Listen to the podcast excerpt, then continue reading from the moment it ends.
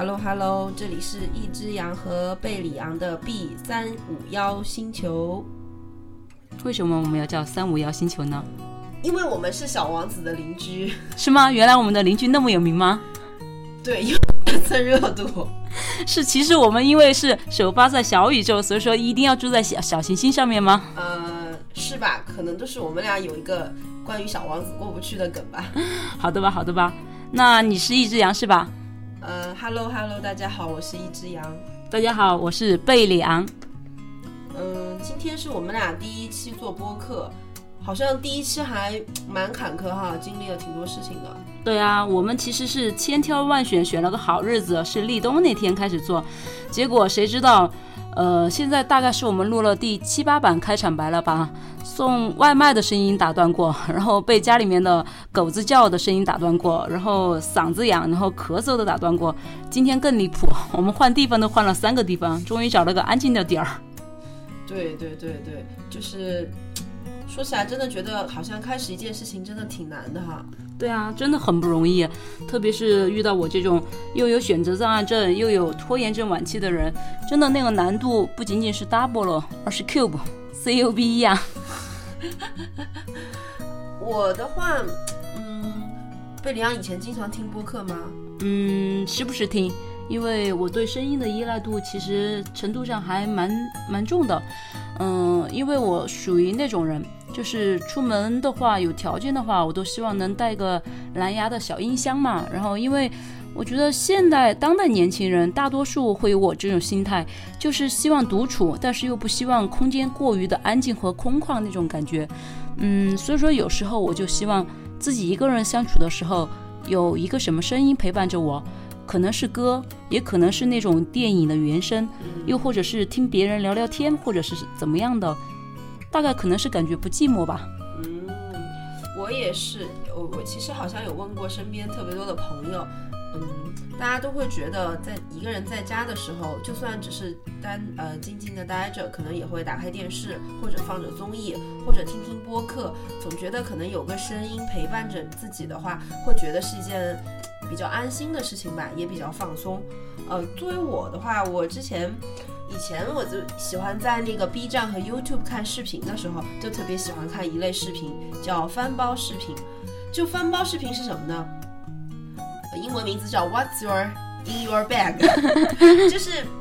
每个女生嘛，出门基本上都会背上自己的包。其实我每次出门的时候都特别好奇，别人的包里都装了些什么。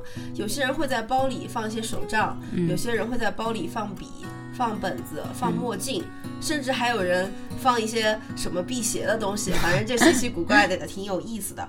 后来就慢慢开始接触播客，就觉得，嗯，声音其实跟文字一样，嗯，能够记录一些东西，但是我觉得声音更能传递一些温度吧。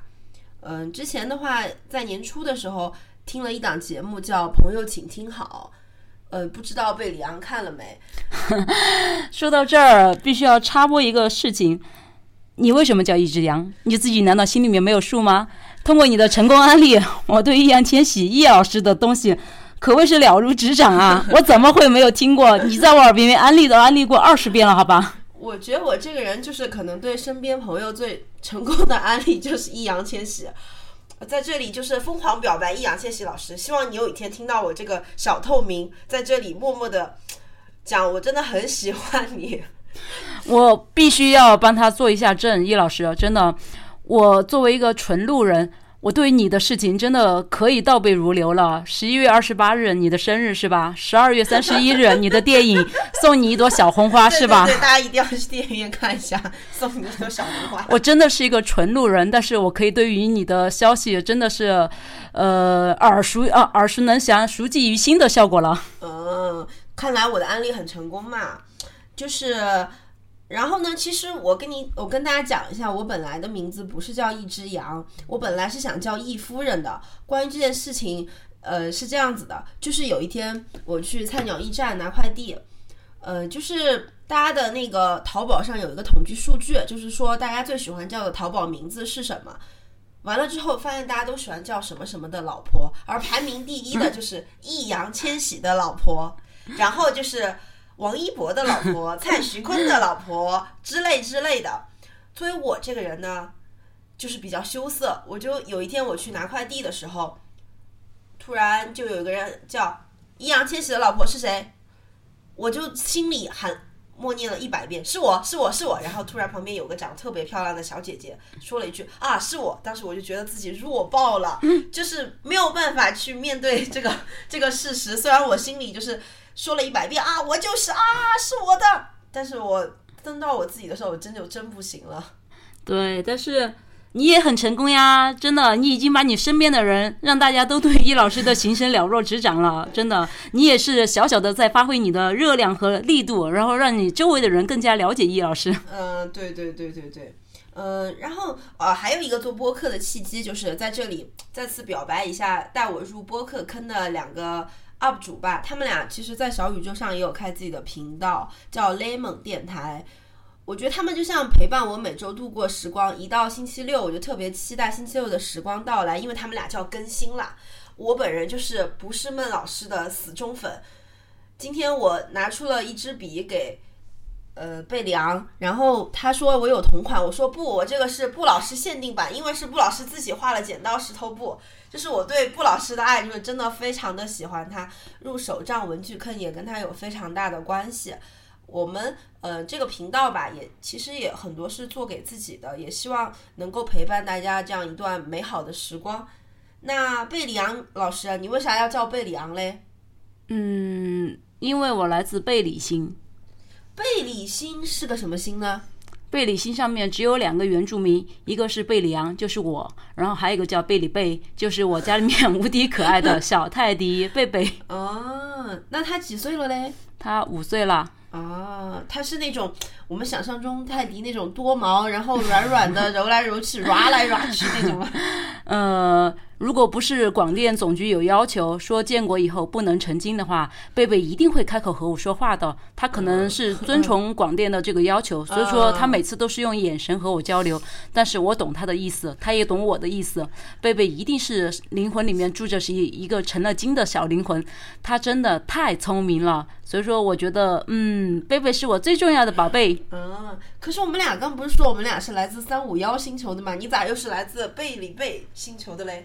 不是贝里贝，我是来自贝里星球的。贝里星球上面两个原住民，一个是贝里昂，一个是贝里贝，好吧？对不起，对不起，对不起。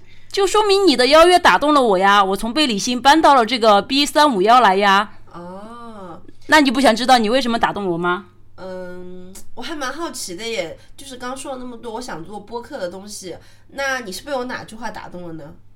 是这样的，嗯，其实很简单，因为今年这个疫情特殊的原因嘛，然后我们俩之前其实待在一起的时间特别的长，然后这一年，嗯，从年初到现在。呃，虽然我可能之前给你简简单的提过，但是今天我就可以很正式的告诉你，确实平时我们俩的相处嘛，然后让我改变了很多，你的一些很多好的习惯呀，或者是好的一些生活品质的要求啊，那些真的就是有改变我。然后我因为我本人嘛，是一个很善于。开发脑洞，然后 做计划，但是又不去做的人，所以说我觉得，嗯，你这次的邀约对于我而言嘛，其实真的是一个全新的开始，然后一段全新的旅程。我希望能和你一起做好这个事儿，然后。能做多远，我先不去想，但是能开始，我就觉得很重要。因为通过我以往的失败的案例嘛，因为我们两个都是 B 站实际用户嘛，然后我们两个以前想过要剪视频做 Vlog，嗯，Plog，然后想过很多很多，但是大多数都是无疾而终嘛。然后想一想，后来就嗯不了了之了，就没有了。然后然后就没有然后了。但是这一次的话，嗯，你又对我发起了邀约嘛，我就希望。真的，这一次我们能走得更远，走得更好。因为说实话，嗯，其实就是想一些点子那些，对我们来说不是难事儿。对。但是真真正正去做了，对我们来说就太重要了。因为我觉得很多事情。它不是看最后结果怎样的，而是这个过程你就会收获很多。因为我始终比较相信一句话，就是如果你无限的放大你看问题的那个时间范畴来说，事情的结果它绝对不是单一的。不是有句老话吗？嗯塞翁失马焉知非福。其实这句话的简单含义就是，如果你把看问题的时间范畴越拉越长的话，它绝对不是仅仅只是一个单一的结果，它会根据时间段的不同而呈现出不同的结果和效果。那既然你不知道结果是怎样的话，那就专注过程，享受结果就好了呀。所以说，我就觉得这次你的这个邀约嘛，对于我而言很重要，对于我们俩而言都很重要。对，所以说你一说，我就觉得嗯很棒啊，因为我自己也是声音很对声音又很有很有对很有依赖的人嘛，然后又是一个迫切需要一个全新的开始，然后需要有人有个合伙人啊，有个监督者，然后陪伴我一起往下走，然后我也当然也希望，就是其实我真的嗯。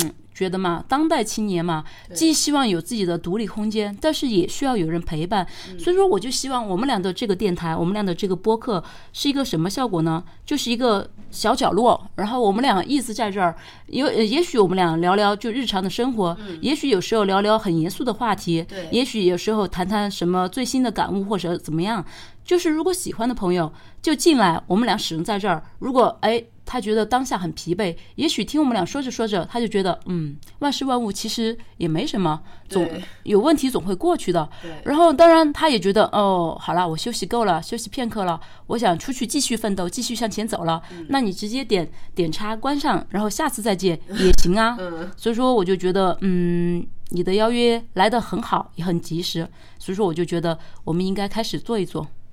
对，其实我觉得尝试开始也算是蛮难的一件事情吧。俗话都说万事开头难嘛。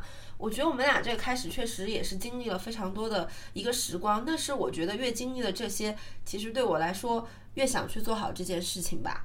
对，而且我觉得，我总结我过往失败的经验，我觉得我是那种人，就是我打算做一个事儿了，我其实明明已经心动了，但是我把无谓的精力。我把精力全部浪在呃浪费在了无谓的事上，就是去做计划呀。我要做很周全的计划，说不定计划都做了五套了，但是我还没有动。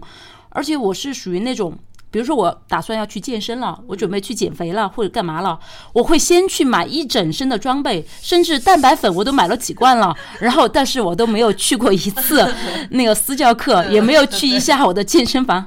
我曾经最离谱的一次，我开了一年的年卡，那个健身房的年卡，我就去洗了三次澡。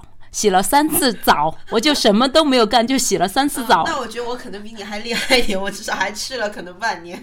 对，所以说我就觉得很好呀。所以说你就比我很有行动力啊。然后我就觉得，嗯，这样的搭档是最好的，就是能取长补短嘛。我的优势，你的优势；我的缺点，你的缺点，然后大家可以互补嘛。然后这样就可以互相的，就是你搭着我的肩，我搭着你的肩，我们俩就可以走得相对较远嘛。对，其实我觉得我跟贝里昂一起有很多比较难忘的回忆嘛。像九月份的时候，我们俩一起去了趟海南，也算是今年疫情之后第一次出门，好像有挺多 挺难忘的开始哈。对对，太多了。首先要给大家说说我们两个，我们两个坐标是成都，但是我们跑到了千里之外的海南去学驾校。对对对对对对对，我跟贝里亚两个人有一个特别忘不了的地方，叫牛岭隧道，对吧？对对对，就是我们两个作为一个拿了驾照，你几年？我刚一九年刚换了驾照，应该有七年了吧？哦，我拿驾照应该是八八年到九年的时间了。我们作为两个老司机，竟然一到海南就翻车了，然后我们还打那个道路抢险，然后救援电话。对，然后第一次乘坐了拖车，然后在二楼观赏了沿路的风景。对对对，实现了无人驾驶，你知道吗？对，当时我们录了那个小视频，真的就觉得就像电影里面的场景一样，嗯，无人手动座驾，然后我们俩就坐在二楼看风景。呃对对对对对，然后还经历了拖车把车拖上来的事情。对，然后那次是我开的车，然后很快第二天，然后一只羊他就回报了我，他 开车，然后他把车陷入了深沟里面，我们又第二次叫了救援。那个只能怪小小叉叔那个坑爹的那个什么指南，好不好？那个地方就是真的是你你你都觉得就是开到什么鬼啊？就是小叉叔为什么会有这种攻略？不要怪别人，是自己的技术的问题，好吧？我们俩反正不承认，好吧？我们俩去了一趟海南，其他的花销都不大，吃住行都不大，然后主要的花销。对，就在两次道路救援上面花去了我们的大头，我们的旅程费用就花在了这些地方。嗯，对对对。对，我还说起海南，还有一件事情就是，我硬拉着贝里昂，我说我想去学冲浪，他说好吧，让我们去做个酷盖，结果嘞，结果就是真的在这里告诉大家一下最真实的冲浪心得体会，就是海水真的好咸好咸，咸的发苦。然后那个那个浪呢，真的好大好大的力 被拍死在沙滩上，不是一句空话，嗯，你真的会被拍死在沙滩上的。对对对，但是我好歹还是站起来了两次，好吧？虽然我那个姿势就被教练一直吐槽，对你很好，你很好，你起码乘风破浪了一下，我就反反复复的被拍死在沙滩上。你比我优秀，你起码在板上站起来了的。嗯，对对对对，然后那个教练就一直跟我说，他说你们到底是怎么回事儿？就身体素质这么差，然后从那个岸边走到那个中间那个地方，感觉就消耗去了我们俩大半的体力。对，不去的话，你永远不会知道，原来那个冲浪板是那么的重啊，真的好重啊！我起先我以为我看就是那电影啊，那些综艺里面啊，大家轻轻松松的抱起那块板，我以为那块板就会很轻浮，板那种是吗？对。结果它真的好沉呀！我简直万万没想到，我真的是。对对对，但是这些这些现在想起来还是挺有意思的哈。嗯，很有意思啊。所以说，每一次每一个全新的开始，总会带来不同的体验嘛。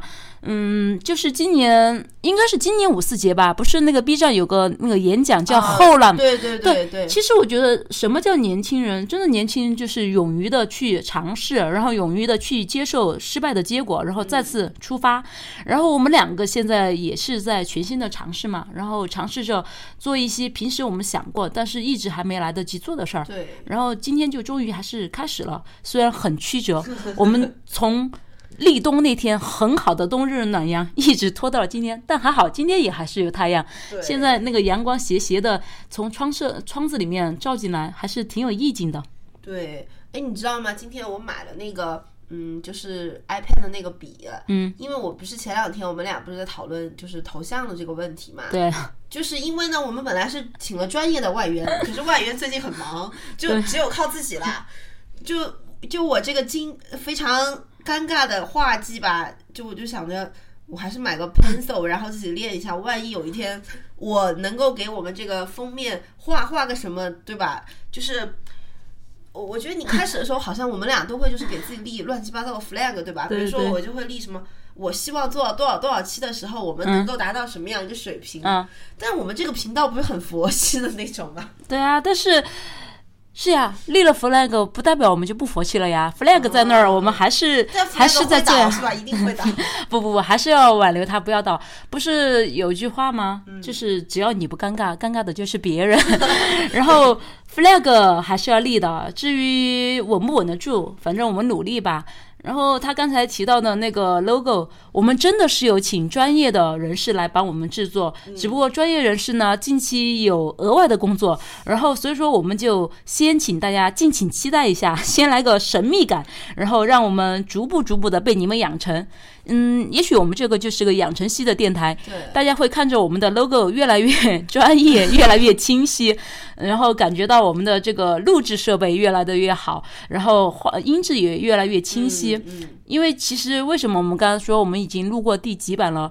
最开始我们用的是 iPhone 的自带的耳机里面的麦来录，但是效果真的很惨绝人寰，然后噪音也很多，然后一只羊。种下血本，买了个话筒，然后但是又由于又由于我们俩住得很远，我们俩并没有住在一起，我搭乘了整整的两万光年的飞行器，然后来到了他的家，对。然后我们就坐在一起，现在用他新买的话筒在试音，对，所以 B 三五幺星球的门槛还挺高的。对，然后为了长期的把这项事业开展下去，我还要搬重金买个话筒。对，搬砖的手微微发抖，我还要继续当一个顽强的打工人，我也要去捣鼓一支话筒，然后让我们的后期录音音质越来越好吧。反正大家先将就着看吧，因为逐步逐步成长嘛。现在我们今天是第一期，也许到第一百期的时候，我们真的就会戳中你心里面的某个点，让让你觉得嗯不错耶。我看到这两个人成长，这两个人的态度，然后我们就觉得很满意了。你说起养成系，我又又不得不提一下我们家 idol，嗯，就他真的就是养成系，你知道吧？我喜欢他的时候，我身边所有人就是正在说你怎么会喜欢他，长得不好看，巴拉巴拉的。然后到现在，我身边每个人都跟我说，哇，你太有眼光了，你怎么会喜欢他？我说我当时觉得你他不错的时候，他们都说你觉得不行。所以说，朋友们要有眼光，你看我们这个电台，说不定养养成系了，对吧？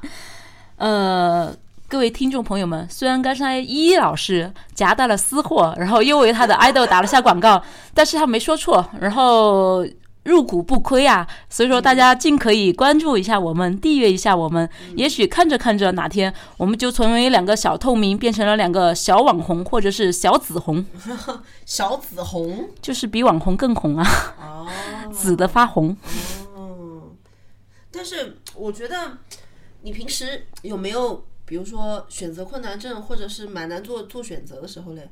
太多了吧？你这样说的来，感觉好像我们俩认识的前几年，你都没有正没有正眼看过我。真的并不认识你，并不熟，你知道吗？再见，我马上要坐飞行器回去了，再坐两万光年回到我的回到我的 B 六幺二星球，哦，就是贝里星的全称那。你平时如果困难选择困难症的时候，你会怎么办呢？很简单，说出来大家也许会觉得这个方法很幼稚，嗯但是我真的是彻底的贯彻了这个方式。我会抓阄，我会用抓阄，对，我会用便签纸把我的所有的选项写下来，然后抓个阄 A。B C D 一样那样子，然后去抓一个那样的。就是用便签纸，然后做小纸团呀，然后就抽一个呀，抽中了它就是它了呀。那那你抓之前会念什么口令？比如说几几不是呃点点兵点将巴拉巴拉这种吗？啊，不会，这倒不会。我有一个比较好的点就是。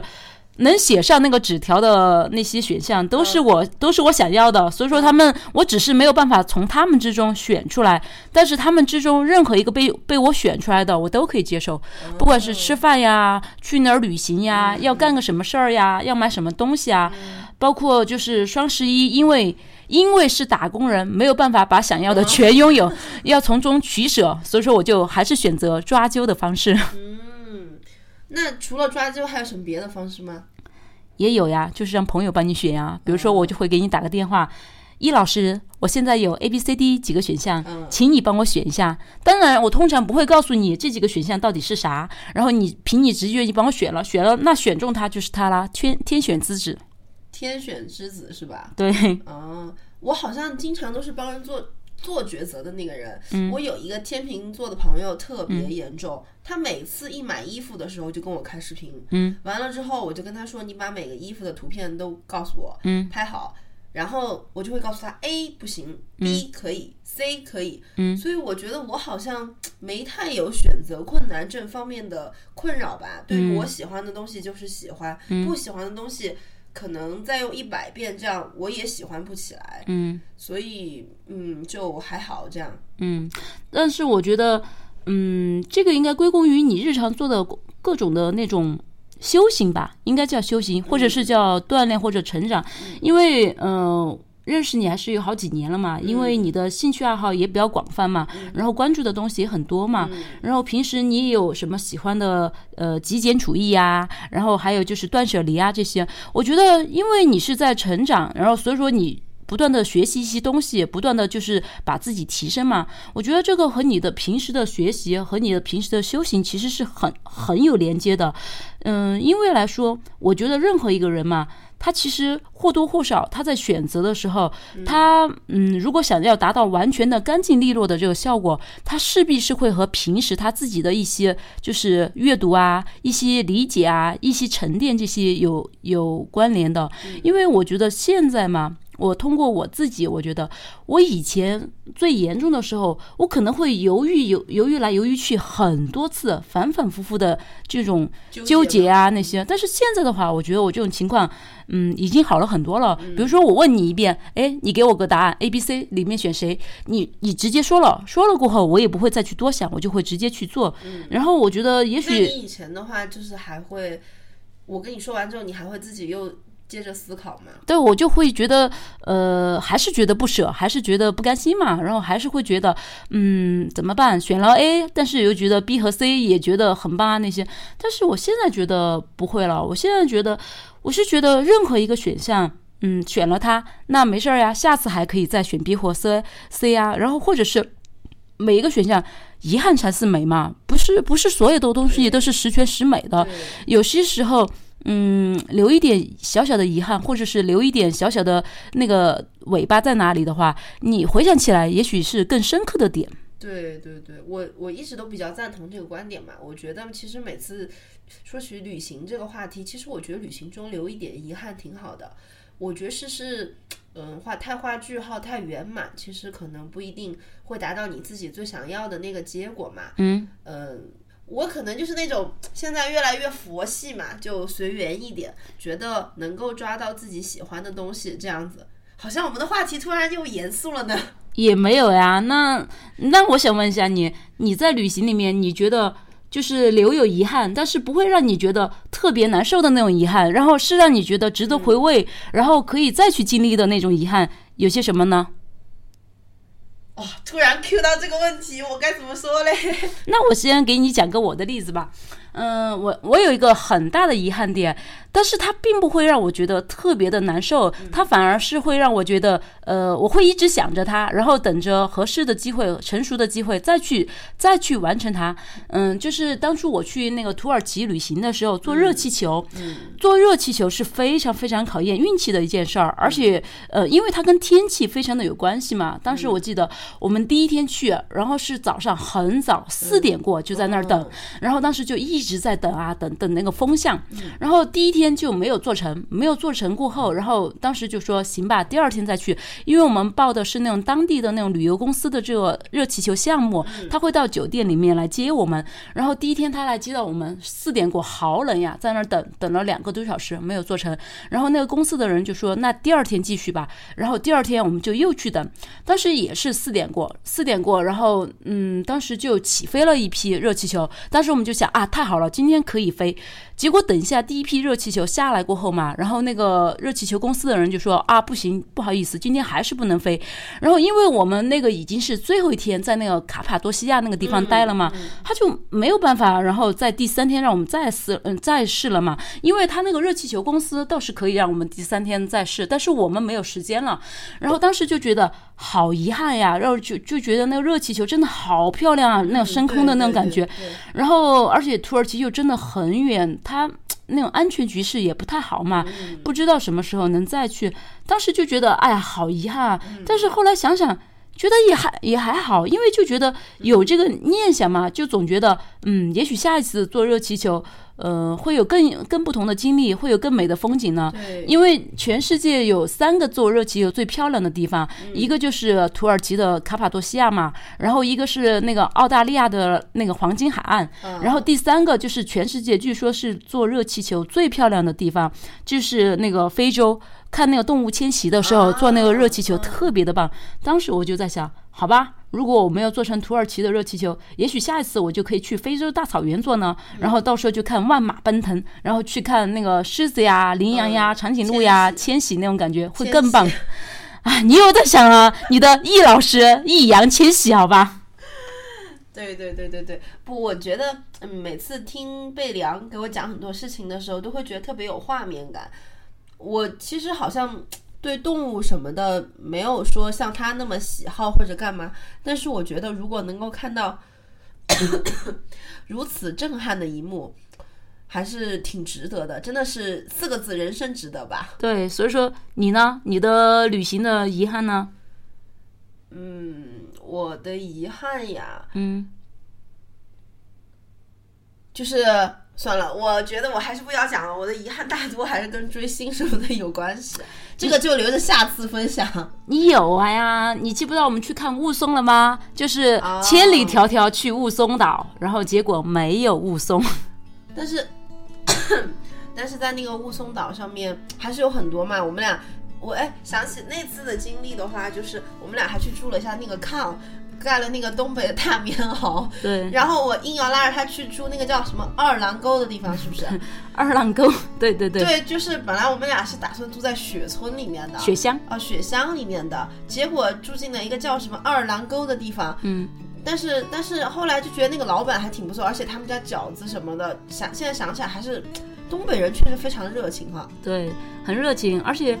嗯，说起来，咱们俩一起去旅行的运气还是不错，每次好像吃到的东西都还挺不错的没。有特别踩雷的哈。对，没有什么特别踩雷的。然后也可能是因为我们比较佛系吧，放松心态，就好好的去享受当地的美食，然后看当地的美景吧。对，因为我们俩平时其实工作压力还是挺大的哈。嗯，对，现在现现代人的工作压力也挺大的，我觉得偶尔给自己的一个假期，就像嗯，或者是放松的时光，听听我们的电台，然后呃泡一杯自己喜欢的茶呀、咖啡啊什么的，有一些冥想的时光或者独处的时间，其实也蛮好的。对，因为，嗯，说实话，其实说到抑郁症嘛，现在大家也觉得不陌生嘛。